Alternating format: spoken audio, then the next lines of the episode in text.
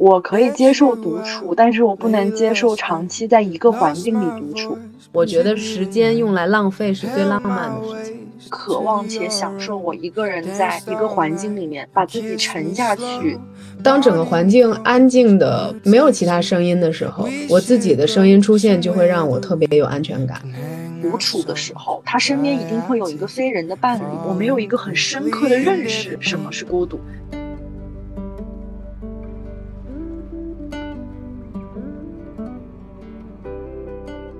可以，我可以一个人。我肯定是接受这件事情，但是其实更舒服的时候就是完全待在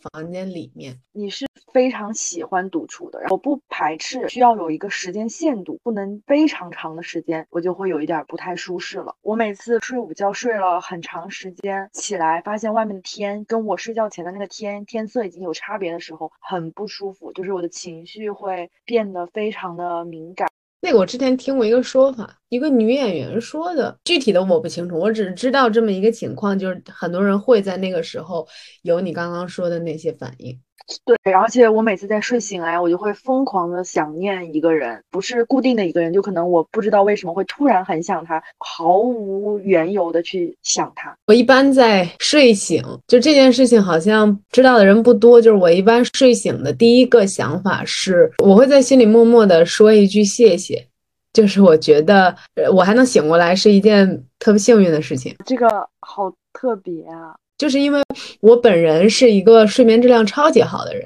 我常常觉得我睡着了之后，我的身体发生了什么，其实我是不知道的。所以我在睡着了以后，我还能不能醒过来，实际上我也不确定。我不是一个认为人每天都会醒过来的，身体可能是一个机器，它在运作的时候，也许真的就会出现问题。所以我就觉得那样的情况很正常。我醒来的时候，然后我我一旦看见光，我就觉得很感恩。我跟你完全相反，就是我的那个睡眠质量非常差。比如说我旁边有人在讲。话什么样我也能够睡着，我睡入睡是容易的，但是我的睡眠质量很浅，就是我会断断续续的有意识自己现在在睡觉，断断续续的醒来，就是那个醒来是很清醒，但是我不想起来，只是我的大脑醒了，我的人没有动，然后再入睡，然后再这种间接性的清醒，而且每一次清醒的时间是未知的，就是有的时候可能几分钟，有的时候可能几秒钟，或者是很长一段时间，就都有可能。我只有几次印象特别深刻的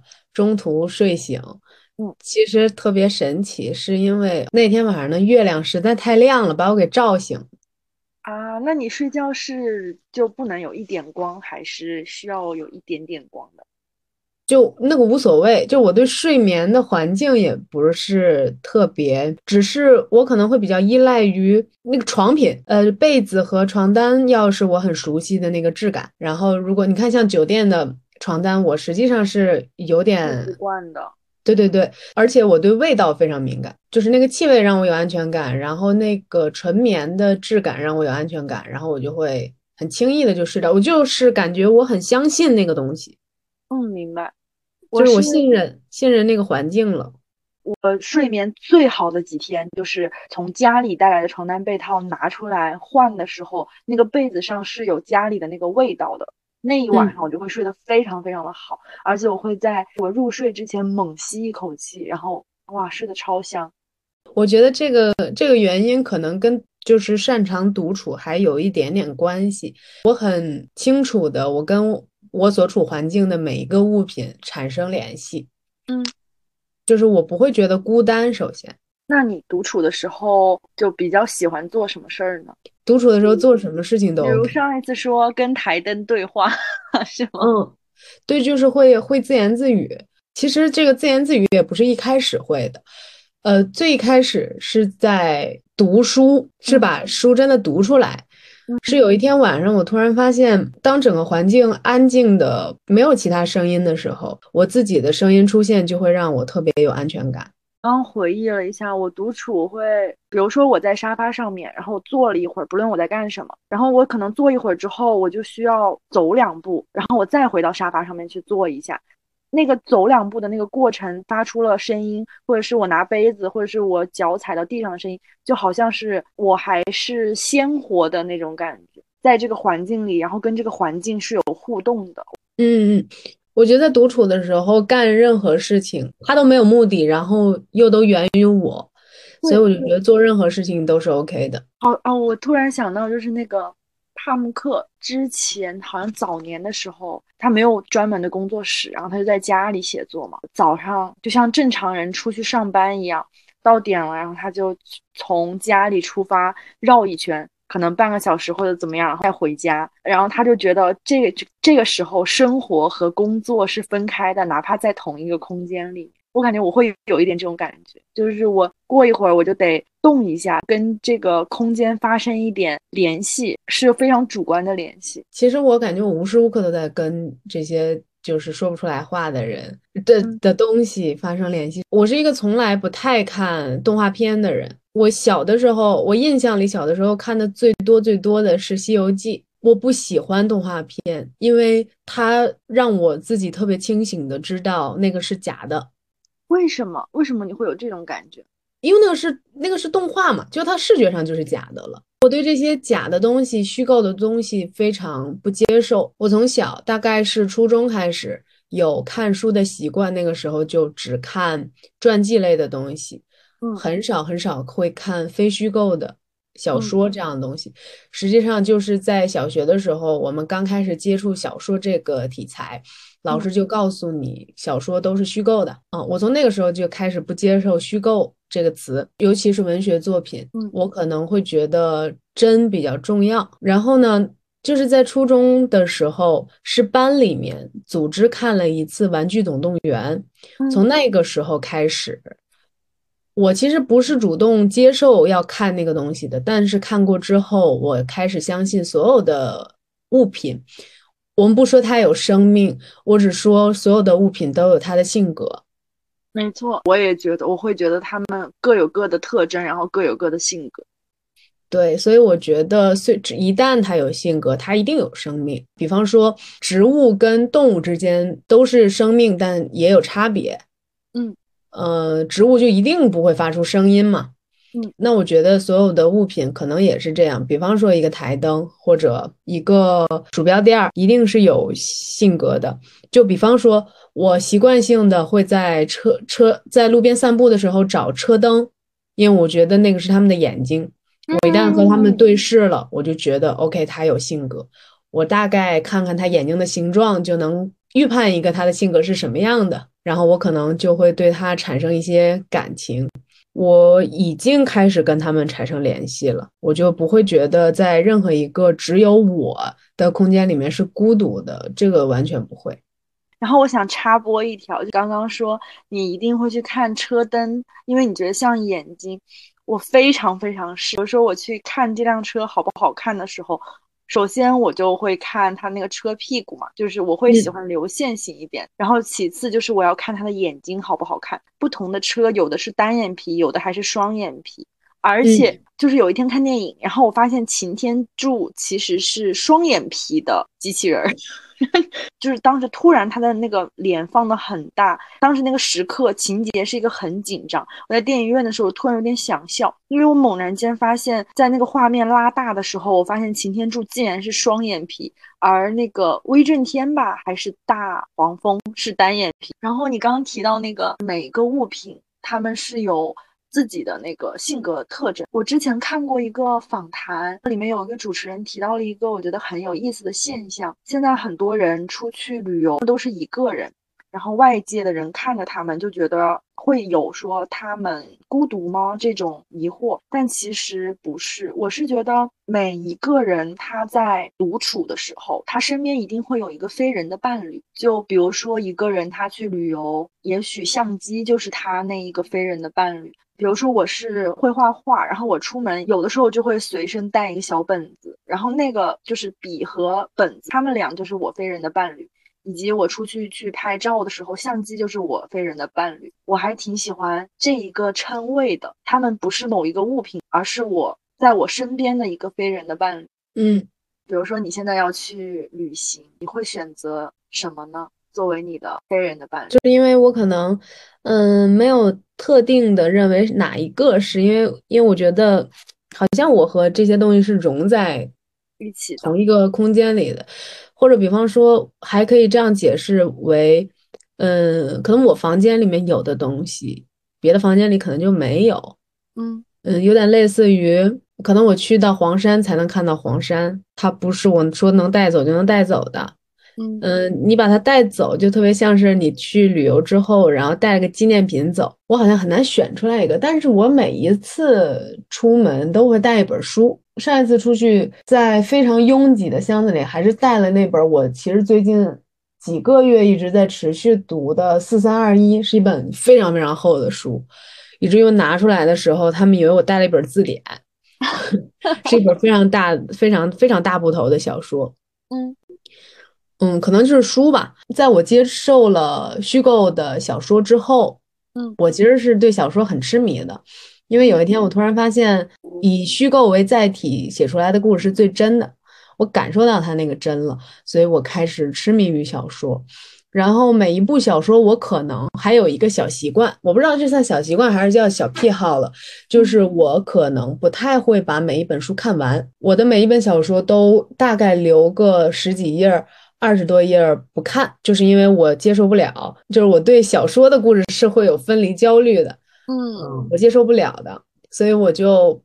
不看完，而且我也很少会一以贯之的看一本书，我会很多本同时看。其实小说对我来说是很像现代人的热搜榜的，我其实是在不同的状态下会想去看不同地区不同人的故事，嗯。我觉得那个不是发生在以前的事情，只是他用文字呈现给我了一些此时此刻正在发生的事情。因为我觉得这个世界是确实是五维的，它虽然是前人写出来的，但它未必不在此刻发生着。你可以理解为。另外的一个世界的故事是我非人的伴侣吧？习惯和你很像，就是我不会在某一个时间段只看一本书。比如说，我如果这个时间段我只看一本书的话，我好像就像在给自己布置任务一样。我发现我不喜欢这种感受，所以我会同时读可能不同类型的几本书，也许他们是小说，或者是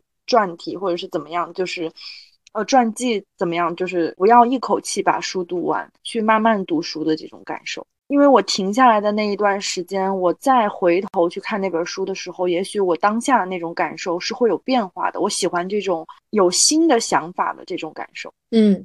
我很长一段时间都不看传记类，最排斥的一种就是别人写他的生平的那一种文体，我很排斥。好像因为每个人眼里都有不一样的他，我不想去看别人眼里的他，就是我可能是本身的一种排斥。我会去读他自己的文学作品，我会对他会有一个感受。我也许会去再读他自己的自传，因为会让我对他不同时期写的东西会有一个理解。但是到这个时候，我就会可能会停下来了，我就不太愿意再去看别人笔下的他了。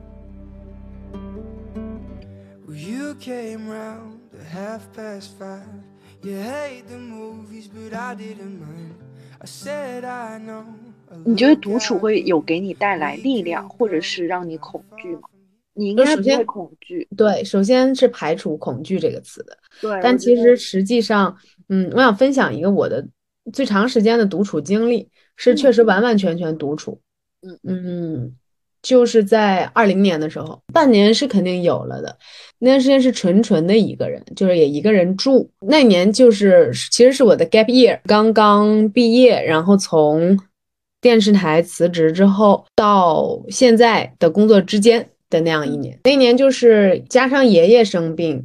然后再加上我爸的身体出了一点点小问题，然后那段时间就自己在家。那个时候我只有在自己一个人。相处的时候，我才可以时间上是自由的，嗯，而这个时间上的自由，实际上就是我自己是有我自己的 routine 的，就是每天的生活是规律的，我完全可以做到五点半钟自然醒，九点半马上就睡着，然后我醒来之后，我每天都会跑步，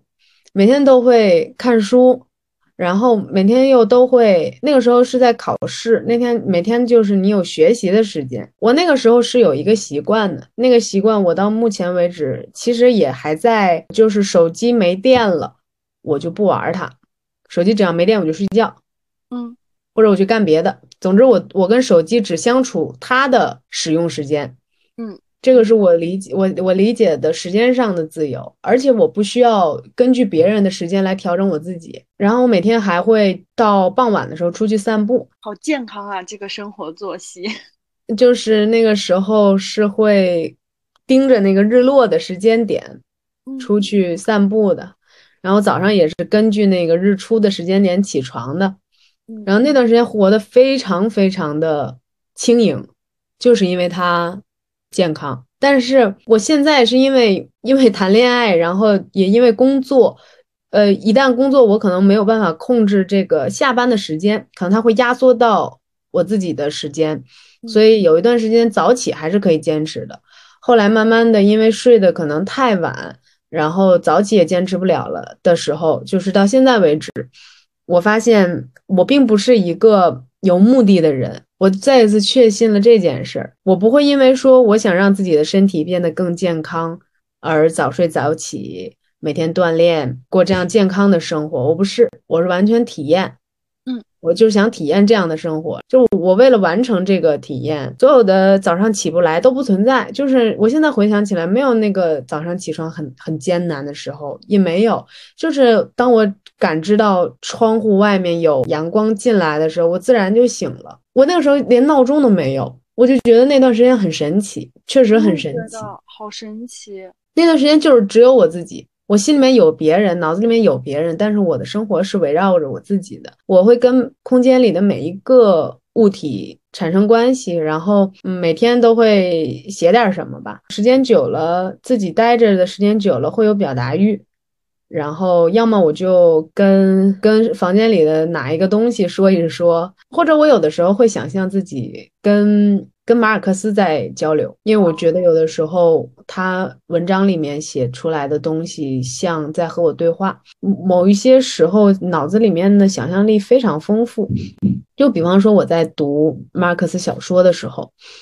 我其实脑子里面是有一幅画面，呃，一个老头在那个。炉火片旁边，他坐在那个躺椅上，然后我蹲在他的脚下，听他慢慢的给我讲他书里的故事。就是他一边讲，我一边在脑子里面想象着那些画面，那个过程特别享受。其实就是这样，我觉得我一点都不孤独。就是我其实也不理解“孤独”这个词到底是什么意思，我也不会需要任何其他的关系。我是想让自己。独处，其实我我其实一直也不太怕拒绝别人，就是我可能真的就不想去，然后我就不去了。嗯，那个时候唯一几次出去，就是去的地点我都还记得，就去过几次动物园儿，我还挺想跟动物相处的。我以前觉得这件事情挺牛的，就是牛的点是，如果你现在让我不工作，在家待待着，我能待得住。现在不会，我觉得很很少有人能够在不工让你不工作就能不工作的。就是这件事情是很难的，对于一些身上已经有了这个工作惯性的人来说，那个事情是很难的。那我必须得在某一阶段有一个事情，然后让我去完成，这个时候我反而是会有快感。如果是长期，就像你你刚刚所说的那种，我觉得会有一种自身的焦虑感。嗯，我理解，其实我是理解的，但我不会。其实我也不知道我自己为什么不会。你现在让我停下来，我也可以停下来。我们俩对独处的这个状态不一样，就是我听了你的独处之后，我发现我没有过你的这种独处，我没有长时间的一个人在一个地方的这一种状态。我的独处更多的可能是指一个上午、一个下午，或者是一天、几天，或者是几个小时的独处。然后我其实是很享受这种阶段性的独处的，比如说我今天一天上了一天的课。我就会非常渴望且享受我一个人在一个环境里面把自己沉下去，就是把自己完全的放松下来。我不用想任何的事情，只用想我现在要干什么以及我想干什么这个事情。这个独处是让我非常有力量、非常享受的。就是就是我会有写随笔的习惯，基本上我所有写出来的，不论是论文也好、随笔也好，所有的东西都会是一定。且一定是要在我自己独处的这个状态之下去完成，让自己处于一个完全心态上的独处，哪怕是我在宿舍，然后我有我的室友在，但是我自己已经把自己完全封闭在自己的那个空间里了，我才能表达和输出出来。嗯，这个独处是我非常非常喜欢，且我必须要一天或者两天，我一定要给自己这么一段独处的时间。嗯，然后你刚刚有说你脑子里有画面，他坐在炉火的旁边，然后去跟你讲述这个事故事的这个画面。我非常喜欢，就是我在家里的一个独处状态，我非常非常喜欢。其实是在晚上，白天，因为我有点不喜欢光，我会有点喜欢没有光的时候。嗯，然后我晚上一个人，然后在沙发上面，全家只开一盏灯，就是我沙发旁边的灯。就我们家的狗狗会趴在我沙发的另一头睡觉，在沙发的这一头就在看书。然后有一盏灯开着，不论这个时候持续多久，我都会非常非常舒服。然后，如果说在家的独处时间要挑一个我最享受的时候，应该就是这个画面会浮现在我的脑海里。嗯，如果是我的话，我还是会喜欢日出那个时候。哦，那个时候是东半球、北半球最最安静的时候。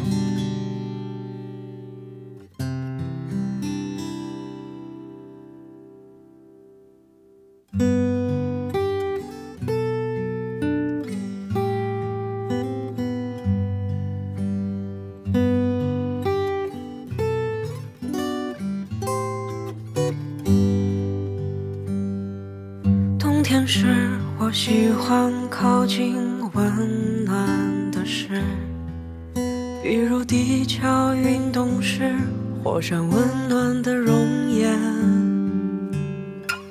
比如剧烈摩擦后温度升高的铁轨，比如烈火燎原，比如灯塔覆灭后的海水。冬天是我尝试靠近温暖的事，比如积雪之下经年翻滚的热泉，比如两极之地永不熄灭的日光，比如爱和死亡，比如不顾一切的扑向你的胸膛。像是风霜满身却无处可停的旅人，我敲碎这陈旧皮囊与归途同往。像是逃出死地又冲进火场的女人，我怀抱着心爱之物，将自己安葬。后你刚刚说到，就是你你可能不理解那个孤独感那个词，或者说就提到孤独这个词，我没有一个很深刻的认识，什么是孤独？我觉得孤独是一种什么样的感受呢？就是。不是我一个人，我就觉得孤独。那个时候我反而觉得不孤独，因为我觉得很好啊。那个时候，但是我觉得孤独是指我非常清醒，且我非常明显的意识到我是一个单独的个体的时候，我那个时候我觉得可能是孤独的。比如说。呃，我在一个大环境里，然后这个大环境里有很多很多人，那个时候不一定孤独。但是如果这些人他们都是成双结对的，可能都是结伴而来的，但是只有我是在那个环境里面是一个人的时候，这个时候从第三视角，就是我可能有一个什么类似于人格之类的抽出去了，然后看我在这个环境里面，那个时候我会觉得，哦，可以说是孤独的，嗯。聊到孤独这个词，其实还是可以追回到二零年的时候。二零年的一月一号，一月一号的时候，武汉的疫情是很严重的，对吧？对，非常。然后我我人在天津哦，然后那个时候我在放电视台的元旦假期，嗯，我那天开始发高烧，非常严重。哦，而且你还不去医院。对对对，我我我虽然不去医院，但是那个时候我看到微博上的消息了。嗯，我看到离我很远的地方在爆发一场疫情，我那个时候是很清醒的，我在摇摆，我摇摆的点是这个疫情跟我有关系吗？我是这个病毒吗？嗯，应该不是，因为我也没有去过什么人多的地方嘛。我那个时候就是发烧，烧的非常严重，嗯，白天下午都烧，然后夜里也是，嗯，然后那个时候我就已经开始自己住了，因为我因为那个时候是因为哦，因为元旦假期的时候反而就是我我爸妈会会比较忙一些，然后他们就住在养老院里，然后基本上他们就白天回来看我一下，然后呃劝我一下，说要不要去个医院，我说不去，然后他们就走了。我们家就是这种，就是谁谁也无所谓的那种。我自己待在房间里的时候，我把那个窗帘给拉上了，因为在冬天，你知道北方的冬天，我不知道你了不了解，是很阴的。我可以插播一句吗？嗯，我太想说了，我已经很多很多年没有这么爱太阳了，因为我之前处的环境太阳实在是太热烈了，我非常甚至可以说反感。阳光这件事儿，我来了北京之后，我猛烈的爱太阳了。就是甚至我每天早上起床，第一件事儿和第一句话就是问我的室友说，今天有没有太阳。甚至就是开始每天会专门找一个时间段去晒太阳。我还挺喜欢北方的阳光的。嗯，然后我那个时候就是在房间里。然后还把窗帘给拉上了，因为不拉窗帘的话会有风，我会冷。那个时候还是在生病，我就躺在床上。我我当时不知道为什么，那是我第一次，我我非常清晰的知道，那是我第一次翻开小说，我第一次从内心里面先接受了小说。嗯，原因是当时我看着手机的朋友圈，一月一号的时候，二零年两年前的元旦，朋友圈里面全部都是那种。你知道各种地方复制粘贴过来的鸡汤，或者说这年的愿望，或者上一年的总结之类之类这样的东西，哎，我就觉得这是一个什么网络环境？就是我当时当下有一些不理解，就是我不知道，嗯，大家上网是为了什么呢？那个是真实的吗？如果那个是真实的，那小说就是假的。那我现在宁愿相信虚构的世界是真的。就我觉得那个东西有点。有点虚伪了，然后我就去看小说了。但是第一本小说可能会看一些比较简单的，但因为《百年孤独》我买了好久了，一直没有看过。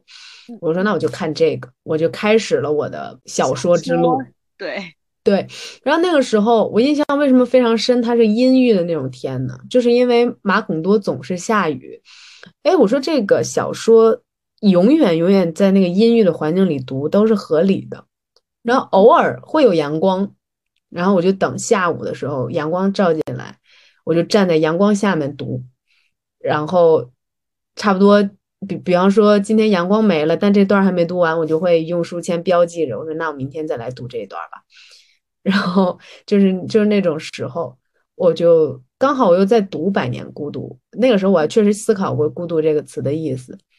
嗯，但我目前为止都没有想出来这个词到底是什么意思。之前看我忘了是自传还是什么评论里面讲，马尔克斯说过“百年孤独”的意思。他讲说，“百年孤独”这四个字，他解读来是“生为百年，死不孤独”。就就是，所以我我用这八个字来理解孤独的话，可能就是你活了一生之后，你过往遇到的人全部都离你而去了。只剩下你自己在这个世上的时候是孤独的吧？但是我现在想想，我不知道准不准确，我也是猜的。我猜我爷爷去世之后，我奶奶是孤独的。嗯，为什么你会有这样的感受呢？因为我刚才突然联想到杨绛先生写那本书，我突然觉得他可能在晚年应该会孤独。我也说不上来为什么，就刚刚突然那一下，我刚才说完马尔克斯那八个字之后，我突然想到的这个，嗯。就是你突然提到这个，我可能就是我爷爷，他这段时间可能已经不太清醒了，但是他有一段时间就会一直叫，相当于是我奶奶家，嗯，那边的亲戚离我们很远，问他们说，嗯，说他在吗？这样子的话，嗯，追悼会那天，我看着那些老人，我后来才知道，原来我爷爷在临终之前叫的那。几位老人都是我奶奶家的亲戚，嗯，然后我看着那些亲戚和我奶奶就是手拉着手，然后他们互相在说一定要保重身体，希望奶奶好好的。这些话的时候，哇，我突然就有一点控制不住自己的情绪，因为就是在我爷爷整个生病以及去世这个期间，我都已经尽量就非常非常让自己不要哭出来，因为我不喜欢在这个状态里面去哭，我觉得非常就会让我爷爷害怕。我永远不会在我爷爷病床之前哭这样子，我不会。我觉得他看着我哭，他会害怕，他会不开心。几个老人就那么一直拉着手，那个时候我就会觉得，原来我爷爷在临终之前，其实应该也是怕我奶奶一个人孤独吧。给我奶奶留的一份礼物，希望在这个阶段有人能陪在我奶奶身边，因为她已经不能陪在奶奶身边了。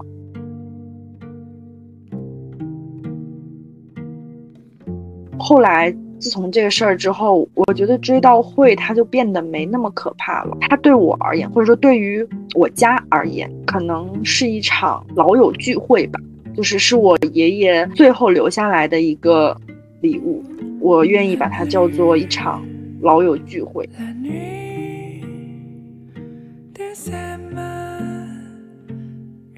就是，那不是一个普普通通的房间，那个房间就承载了他所有就生命的经历，包括他也是从我不知道别人怎么样，反正我现在都会有一个习惯，就是每天去，就是每一次去奶奶家门口开门之前就摸一下那个自行车车把。因为那个是他之前一直都骑的自行车，然后进去之后，如果我待着待着觉得有点想他，因为本来就是我们五个人一起吃饭，然后突然有一天你一推门，发现你想喊爷爷，但是没有这个人了，你你其实落差真的非常大，你就像就像一下从悬崖迈下去了的感觉，而且很突然，我就想他了，我就玩他那个痒痒挠，因为那个痒痒挠不是像一个小手一样吗？因为他以前就很喜欢拉我的手，就不管我长到多大，呃，他是家里唯一一个唯一一个喊我小朋友的人。嗯，因为就是家里人可能叫我的方法很多都不一样，但是他只有他叫我小朋友。嗯，其实你说的这一些是我今年很害怕的一些事儿。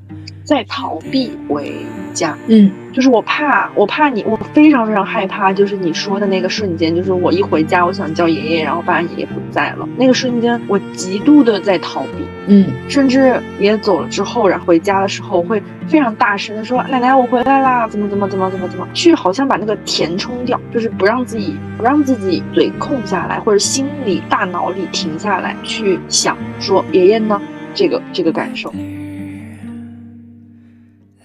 我是有一个习惯，就是在我紧张或者什么的时候，我不想让自己的大脑停下来。我就是我不想让自己的大脑独处。其实我不怕我人独处，我害怕的是我的大脑独处。比如说，我为什么说我喜欢一个人？我在写随笔或者我在看书的时候，我的大脑在动，我的大脑跟书在交流，跟我的字在交流，跟我的表达欲在交流。但是如果我处于一个空的状态的时候，我的大脑在独处，那个时候我不知道我的大脑会想什么，我也不知道它会不会怎么样，我害怕那个未知。就是我没有办法预判我的大脑会想什么东西的那个，是让我非常不喜欢的。所以我会在我临进家门的时候就一直奶奶怎么怎么怎么怎么了。但是我把这个进门这一个动作做完，把这些话全部说完之后。我知道我说出去东西会得到反馈，嗯，然后我的大脑不会处于一个独处的状态的那个时候，我就已经可以接受了，且可以安安静静的不说话了，就是接受这件事情，有一点点逃避吧，因为可能这个事儿离我实在太近了，而且我爷爷可能就是太突然，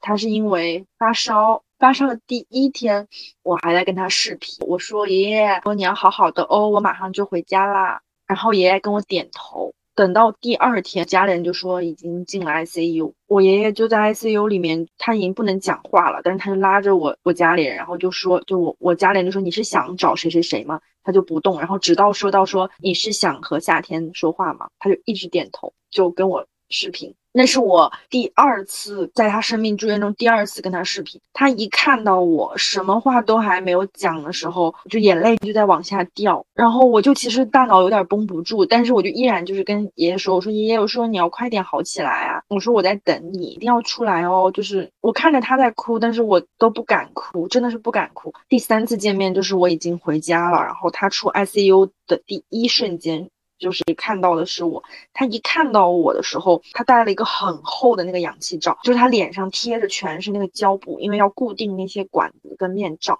但是就就就扯出了一个非常难的笑容，因为他那个肌肉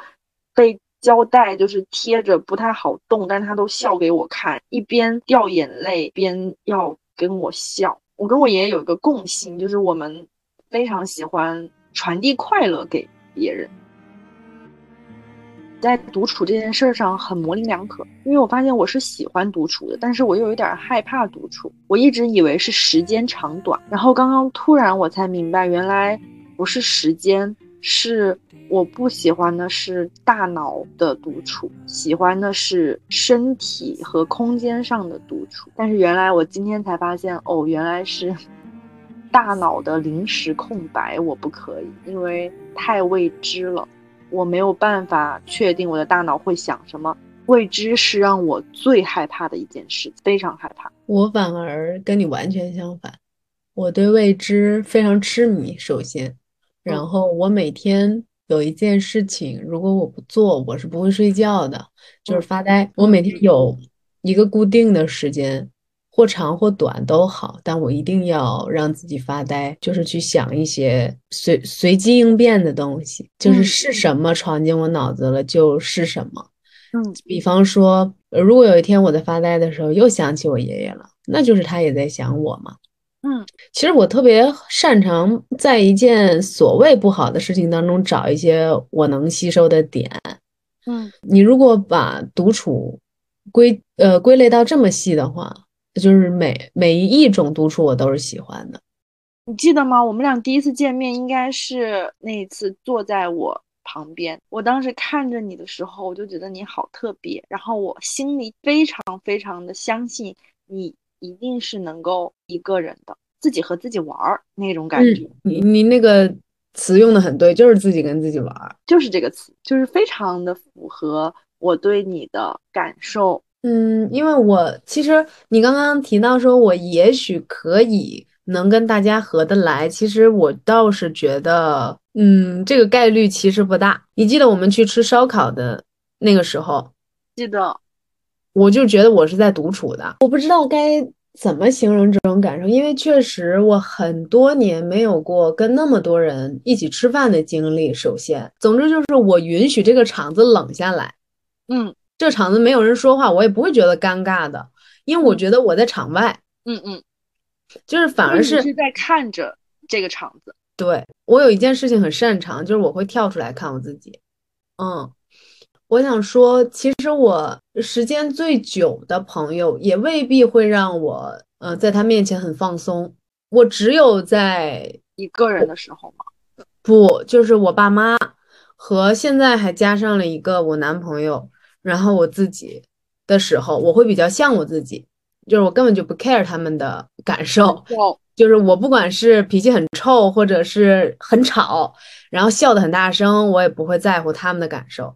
但是可能，呃，如果是有一个陌生人在的话，或者我以前就会非常简单的把它归结为这个区域里面有我不喜欢的人。我非常能够理解你的这个感受。我是有一段时间突然发现，我有点不太知道。我到底是一个什么样的状态和人？直到我发现我能够在一个人的面前非常的放松自在，做我任何想做的事儿，说我各种想说的话，完全没有任何的形象或者是负担，或者是任何，我不会畏惧任何一个我所表现出来，就是我就完完全全在做自己。那一一个阶段，我才发现，哦，我开始我不在意别人对我的任何评价和别人嘴里的任何关于我或者不关于我的事儿，我都已经不在意了。之前我是在意的，因为我发现我更喜欢以及我更在意的是我自己什么时候更像我自己。明白？因为就拿上次那场烧烤举例，那个时候的我反而会比较自在一些。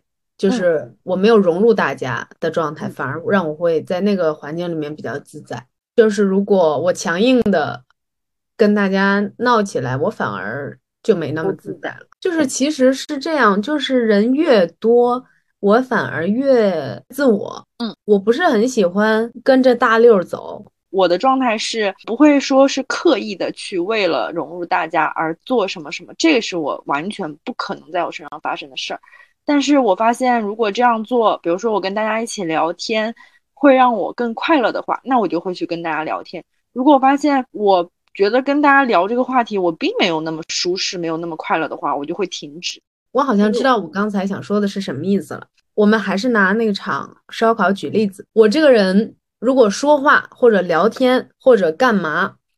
我需要打点，我需要把我的话打到一个点上，或者别人的话打到我身上了。可是那天晚上明明就是所有人说的话打的是那个那张桌子，谁去接那句话都可以。那这样的话，我就不是首当其冲接那句话的人，我一定不是那样的人。你这个比喻好形象啊，非常非常形象。就是你看，如果我们两个聊天，我知道你的话是对我说的，我也知道我的话是对你说的，你就会去接。我不光会去接，我还会跟着思考。但是如果那句那一桌上，我我反正知道，总会有人会去接他的话嘛，而且我也允许场子冷下来嘛。就是我我能接受的，其实是你们脑海当中，嗯，也不是你们，就是大众的人脑海当中最坏的结果，我是接受的。所以如果你把这场交给我，我一定会把它搞砸。就是普普世意义上来讲，它一定是砸的。就是我允许他冷场啊，我觉得冷场很正常啊。嗯，所以嗯，在那样的时候，我一定不会主动的去把一句话接起来。可能我跟你有一点点差别的是，这样一个比喻，大家说的每一句话都在打那个桌子。如果有一句话打到那个桌子上，我发现哦，这个话我感兴趣，我就会去给它接起来。如果说我感兴趣，我也不会接。对，但是如果说大家打那个桌子，然后不管打多久，但是如果打的都是我不感兴趣的，我就都不会接。嗯，我想想啊，我们打我我喜欢的是羽毛球，但是他们打的是乒乓球。球要落桌面再弹起来，我不喜欢。就是假设那句话打打到的是桌子，或者打到另外一个人身上，那我一定就不接了这个话。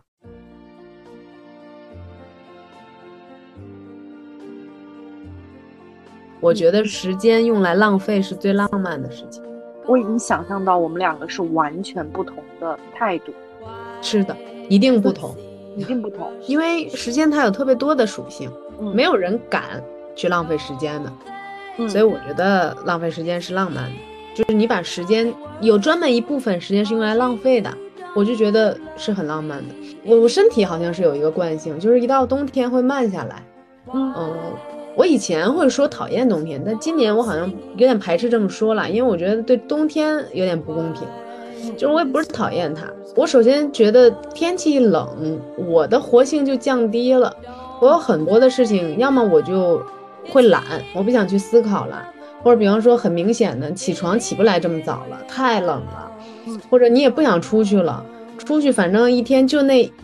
一段时间是有太阳的，其他的时间都很凉，然后很凉的时候你人是非常形象的，你就是会揪在一起，一点都不舒展。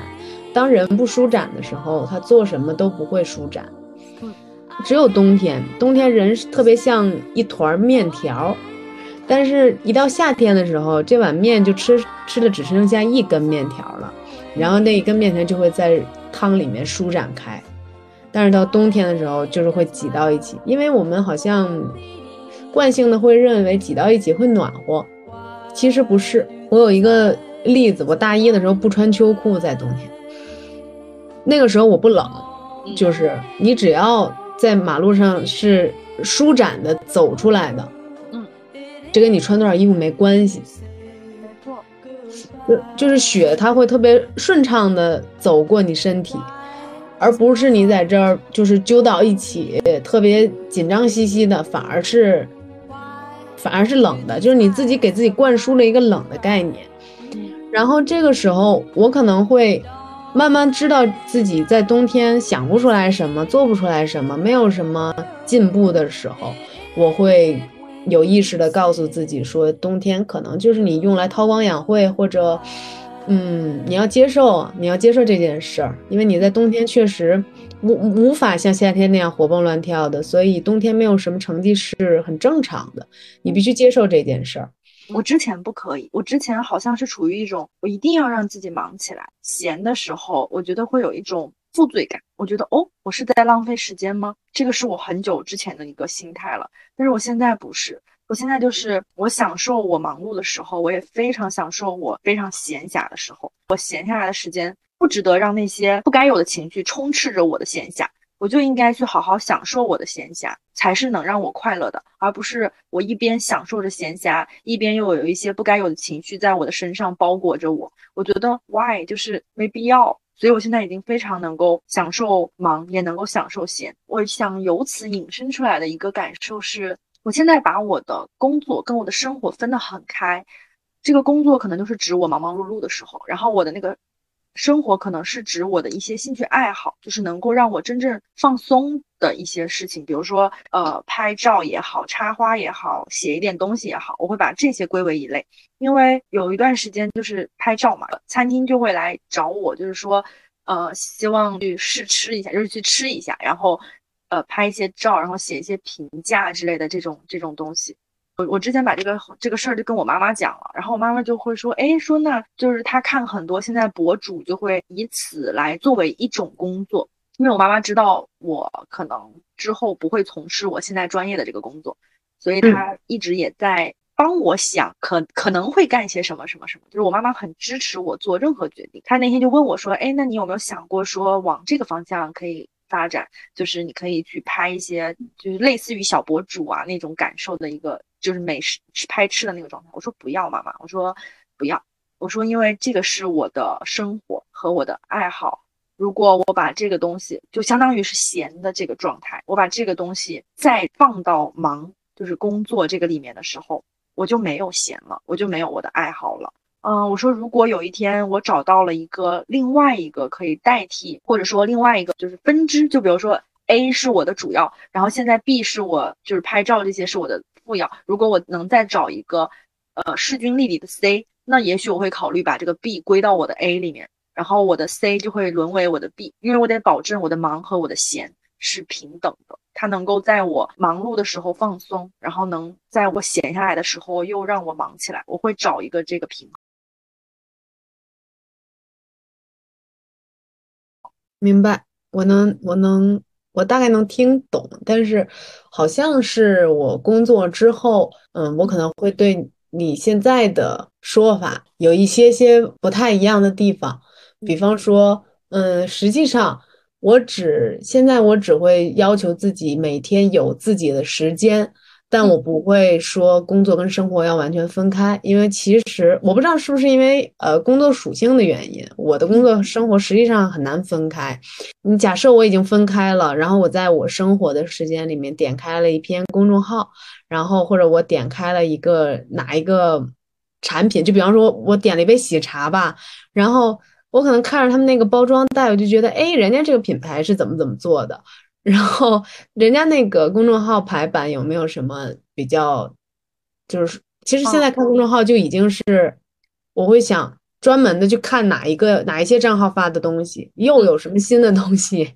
他们比我先知道了的那种感觉。就是这个，我不觉得，就是我我说的那个工作跟生活分开，不是指说在我生活的时候完全不去看我专业的东西，那个不是，是指说，就是比如说我工作的时候是百分之八十的工作，然后百分之二十可能是一些稍微的放松，但是我生活的时候可能是一个百分之七十的生活，还有百分之三十可能就像你说的，我就看到了我跟我专业相关的，我会不由自主的去。学习，或者是去主动的想去再看一下，因为这个状态也是放松的，因为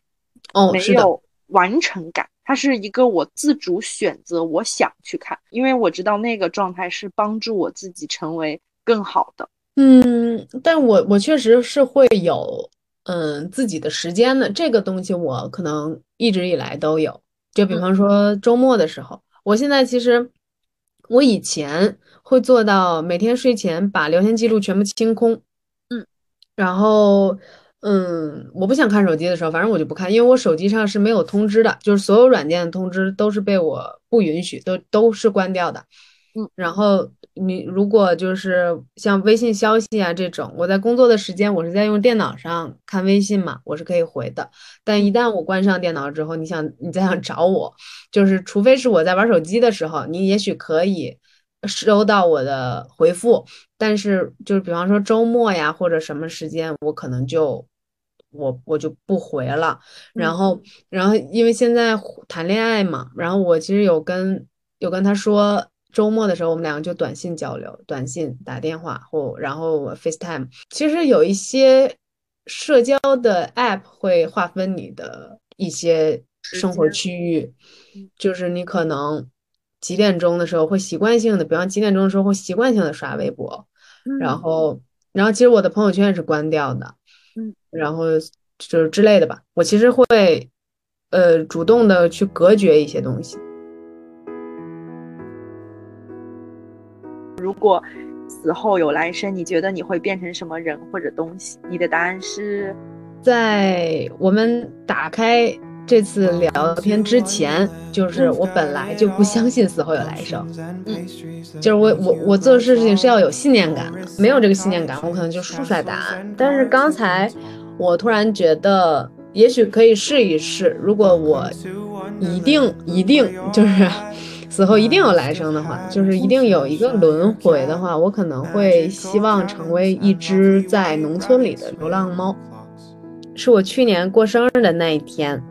然后我跟我们工作室的一个男生聊天的时候，聊到的这个话题。他跟我讲说，因为他是从小生活在农村的，我们就聊到工作室，因为工作室周围有好多流浪猫。然后他就特别不屑的跟我说了一句：“说这才这能叫流浪猫吗？”然后我当时就特别好奇，我说：“那什么才叫流浪猫？”他说：“他就给我讲他小时候看到的那些在在村里的那些流浪猫，他们就是，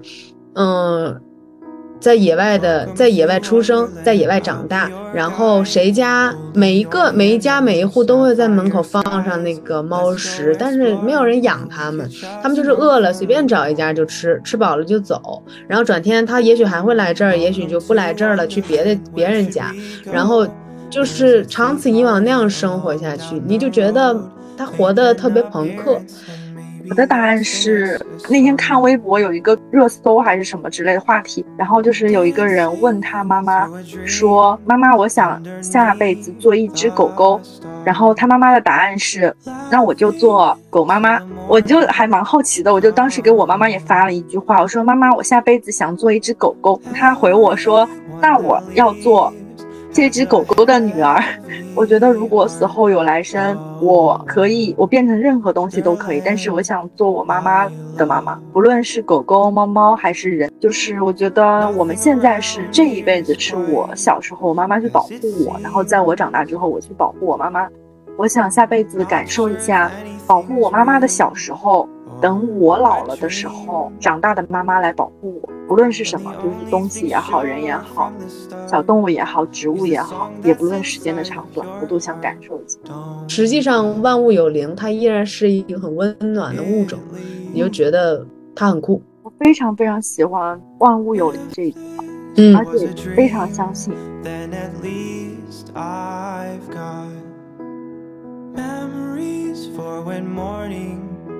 comes. Now that I must leave with a heavy heart, oh, wonderland I love.